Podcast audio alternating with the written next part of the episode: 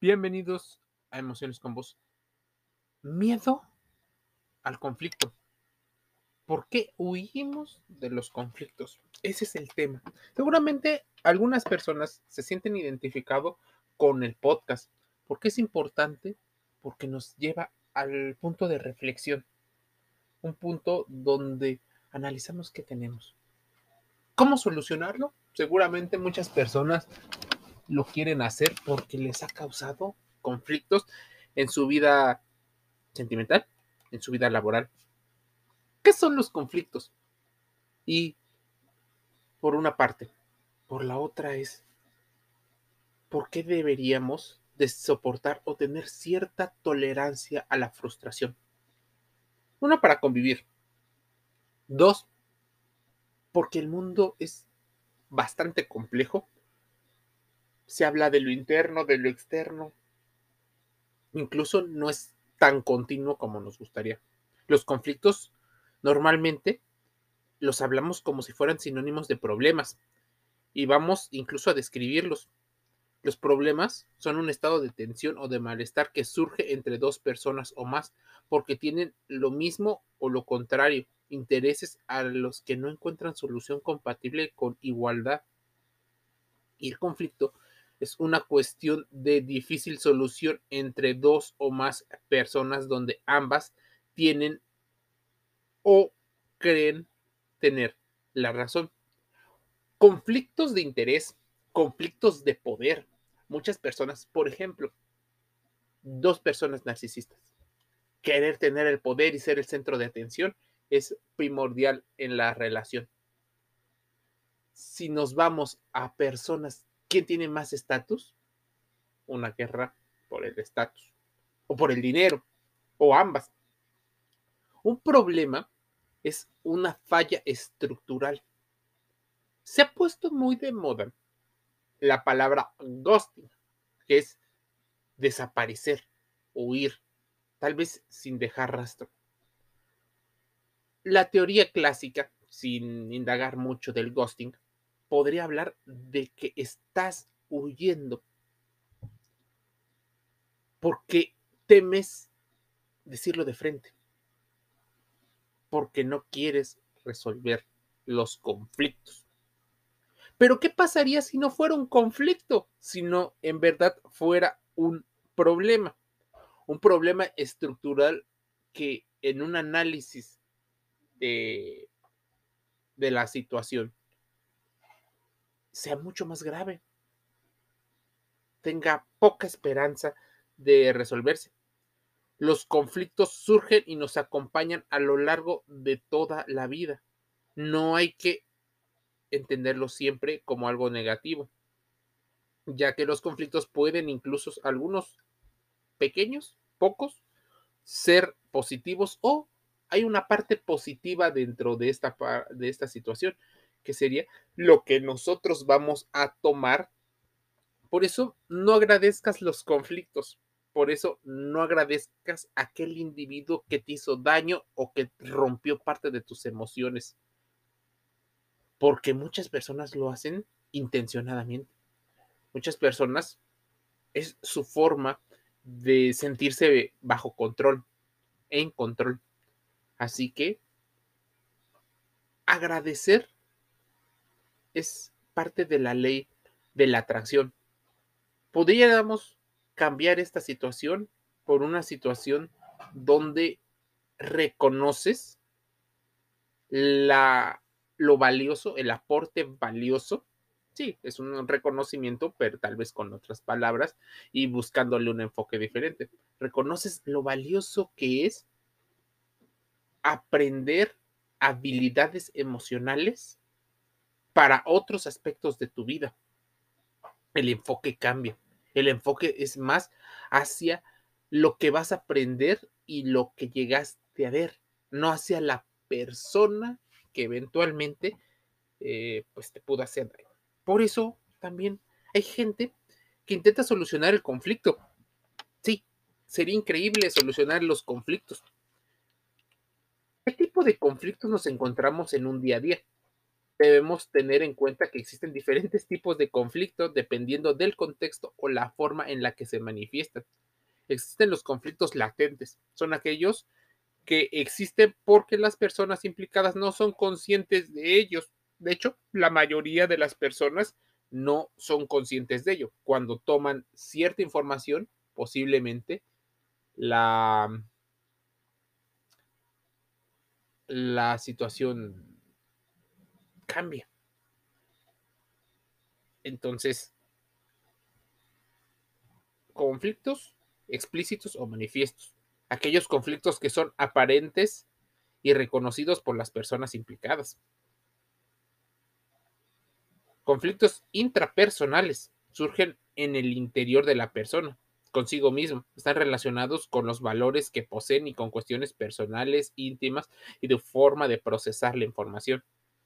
Los conflictos interpersonales surgen entre dos personas por la intervención de una tercera persona. Una idea o un interés en un bien, es decir, algo que los dos quieren. Por eso, los conflictos pueden llegar a ser incluso intragrupales e intergrupales. ¿Cómo podemos solucionarlos? Una de, las estrategias que mucha gente te llega a recomendar es el proceso de definir el problema. A ver, conflicto. Porque el problema debería de ser tratado como una diferencia y no como un sinónimo. O tal vez uno dentro del otro. Buscar el origen o las causas que dan lugar a la situación que están viviendo, intentando responder las siguientes preguntas. ¿Qué va mal? ¿Qué ocurre? Analiza las causas. Define los objetivos para actuar genera alternativas. Elegir alternativas apropiadas sería importante. Poner en práctica la solución elegida, de preferencia, no solo de ti, sino eh, irla documentando. Que hayas evidencia y por eso es tan importante el diario emocional de muchas personas, porque esto les permite de alguna manera irle dando cierto seguimiento a, mm, a lo que ocurre en su día a día. Es importantísimo que te tomes un tiempo, porque esto requiere pues, bastante esfuerzo. ¿Cómo actuar si soy víctima de agresiones o de acoso en el entorno? En los casos en los que los conflictos se convierten en constantes, el bullying y situaciones de acoso la víctima de agresiones se tiene que comunicar con las leyes, con las reglas, con las autoridades, a modo de buscar cesar o que cesen este tipo de situaciones. Que incluso hay gente que la relaciona como la única forma en la que ha aprendido a, mm, a relacionarse. Pensar en escapar de los problemas es de alguna manera como sentir que estaremos a salvo en otro lugar. Desear huir o alejarse de lo que nos hace daño, nos agobia y nos incomoda por dentro es algo muy frecuente en varias personas. Es natural querer huir del dolor para estar bien, pero escapar continuamente de los problemas es una solución que produce sentimientos de indefensión, incluso baja autoestima por la sensación de incapacidad que nos produce. De hecho, esa podría ser una de las varias explicaciones de por qué la gente no huye de las relaciones, porque quiere sentir todavía esa sensación de control, esa sensación de, de capacidad, de la habilidad que tiene para resolver los problemas. Y va buscando inconscientemente problemas que le son familiares para irlos resolviendo.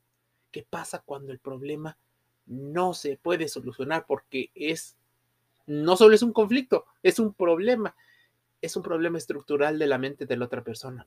Existe, por ejemplo, uno muy conocido, que es este síndrome de la bella y la bestia, en el cual la bella busca cambiar a toda costa a la bestia, la bella busca cambiar a la bestia y que la bestia cambie solo por amor lo quiere cambiar tal cual, quiere cambiar parte de sus características muy intrínsecas, unas que incluso ya están fijadas, la personalidad, parte de su identidad. Esto es algo, pues, muy difícil. Se van acoplando, tal vez. Normalmente solo vimos la cúspide de, de la relación de enamoramiento, pero después, el felices por siempre, la palabra reduce un proceso muy, muy largo de años y te hace creer que siempre va a ser así. Que sufriste, que pasó un periodo, que llegaste a la cima y que después todo va a ser igual, se va a mantener igual o en crecimiento. Escapar continuamente de nuestros problemas produce ese sentimiento de indefensión. A la bella le causaba esa sensación de empoderamiento. Una situación que se sale de sus manos. Porque por más que haga, no podrá cambiar muchas de las características que tiene el otro individuo. El hedonismo es una de las doctrinas de la filosofía que defiende que el placer es el único fin que debe tener el hombre en la vida se ha arraigado cada vez en la sociedad eh, del siglo XXI, donde el pensamiento del yo y dirigido solo hacia el yo, en búsqueda de reducir el dolor, es cada vez más grande. Desde el punto de vista psicológico, el hedonismo podría ser, dicen algunos, la visión que existe en la que los humanos están programados para desear únicamente placer, mientras que el hedonismo ético se refiere a la opinión de que nuestra obligación moral fundamental es potenciar el placer o la felicidad. Así, nos pasamos gran parte de nuestras vidas buscando ese concepto de felicidad, de plenitud, de paz mental. No queremos sentir dolor, muchos. Muchos no quieren sentir tristeza, ni ansiedad. Probablemente nos sintamos obligados a ser felices o a evitar el sufrimiento o bien nos sentimos incómodos, incapaces de tolerar el malestar que sentimos. Sin embargo, el sufrimiento es inherente a una buena parte de las actividades, incluso de nuestra existencia. Es más, no caigas en esta aumentar la tolerancia a la frustración, porque incluso la depresión es una versión extrema del sufrimiento inherente. La evitación de las experiencias en sí misma no es un fenómeno intrínsecamente patológico. Sí lo es cuando acaba limitando a la persona que quiere hacer su vida. La cuestión fundamental es qué pasa con la evitación eh, de experiencias. No sentir ansiedad, por ejemplo, te impide afrontar la realidad tal y como se presenta, sobre todo cuando la percibimos como una amenaza la persona trata de evitar la exposición a situaciones que le generan malestar emocional. Su mecanismo de defensa consiste en huir. Mucha gente relaciona este mecanismo de defensa con personas que suelen tener herida de rechazo o una personalidad con un apego de tipo evitativo. Analiza los conceptos porque es importante y te llevarán a entender otras situaciones. Tenemos que dejar a los niños que expresen sus emociones y darles el espacio que necesitan para aprender a regular algunas de sus emociones y también que nos tomen como una base segura y una base confiable para entender parte de sus propias emociones. A ver, muchas veces el problema es visto como una amenaza. Puede ser una amenaza real o percibida.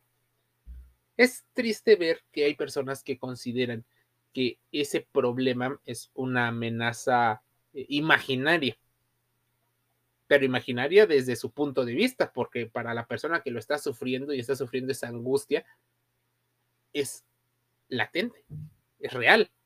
Un problema es una situación que si no se resuelve se queda pendiente o va empeorando, haciéndose cada día más grande hasta convertirse en algo casi inmanejable.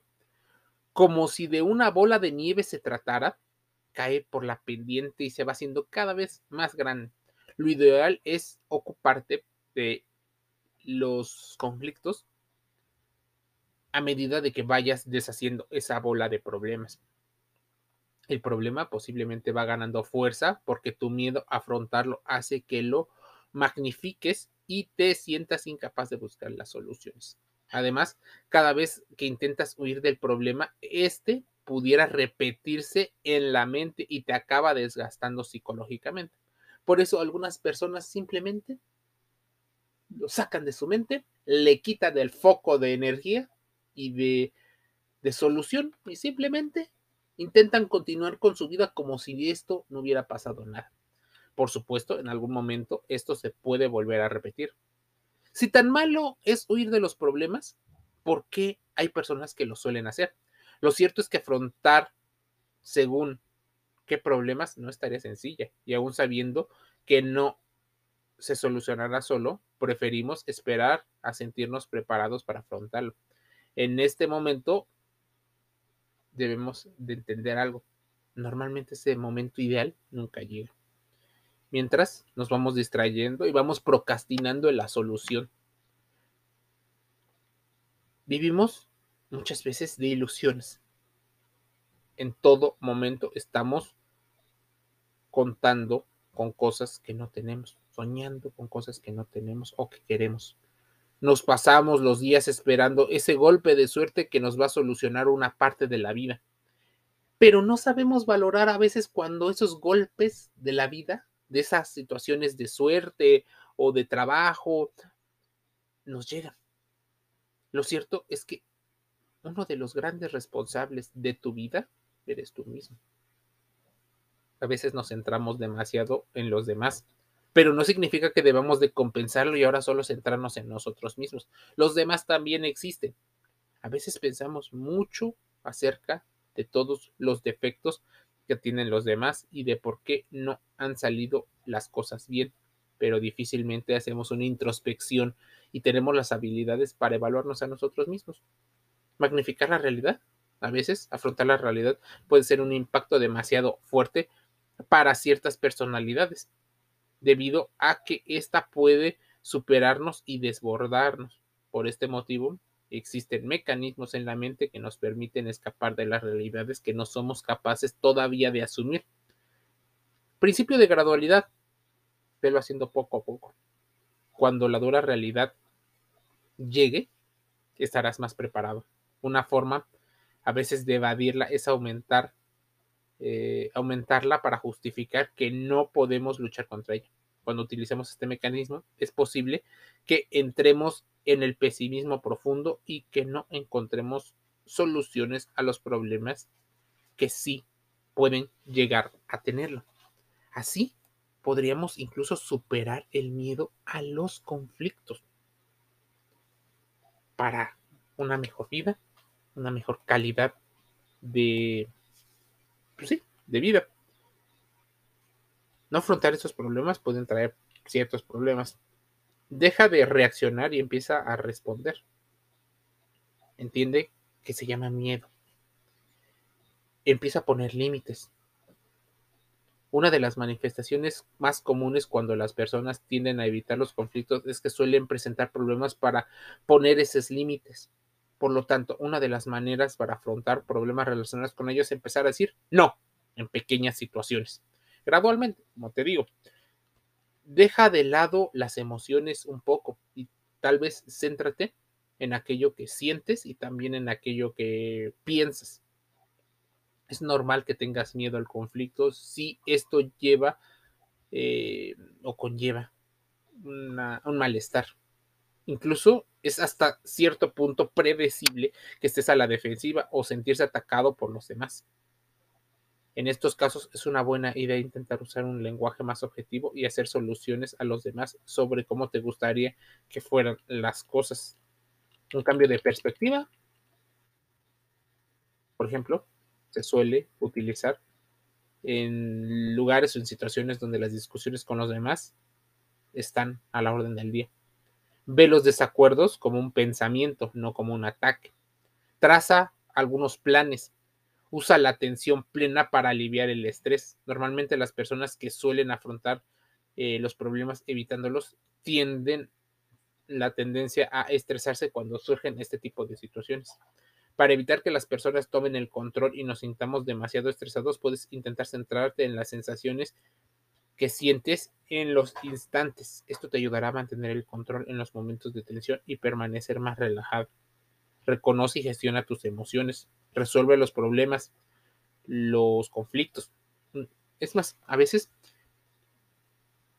evita la costumbre de rumiar, de darle vueltas, de estar constantemente pensando en lo mismo. Por eso es importante buscar la solución. ¿La tienes? Aprovechala. De eso se trata Emociones con vos. De las reflexiones que puedes llegar a hacer con respecto. Los conceptos que tienes que... Y si necesitas apoyo, mira, te sugiero, te recomiendo que vayas a terapia psicológica con un psicólogo profesional, no con un coach, no, con una persona que estudió y que se relaciona con la medicina del deporte, con la medicina de la mente, con la medicina del cuerpo. Sí, un psicólogo con formación médica podría ayudarte bastante. Tal vez diferentes médicos te puedan ayudar a o diferentes psicólogos te puedan ayudar a entender diferentes enfoques. Un multidiagnóstico de algunos conflictos pudiera ayudarte a dar una mejor perspectiva. No busques al familiar para que te salga gratis. Por eso es importante que tomes nota de lo que te estoy diciendo. Y tal vez encuentres algunas de las cosas que te pasan. Busca a ese profesional de la salud mental, de la salud emocional, aquel que te lo explique lo más neutral posible. Luego, trace ciertos planes y estrategias para la mejora. Que sea abierto. Parte de emociones con vos. Es que el podcast sea gratis. Estamos en Amazon Music Audible, estamos en Google Podcast, en Spotify, en Anchor FM, iHeartRadio y otros canales. Escúchanos el día de mañana. Envío un saludo.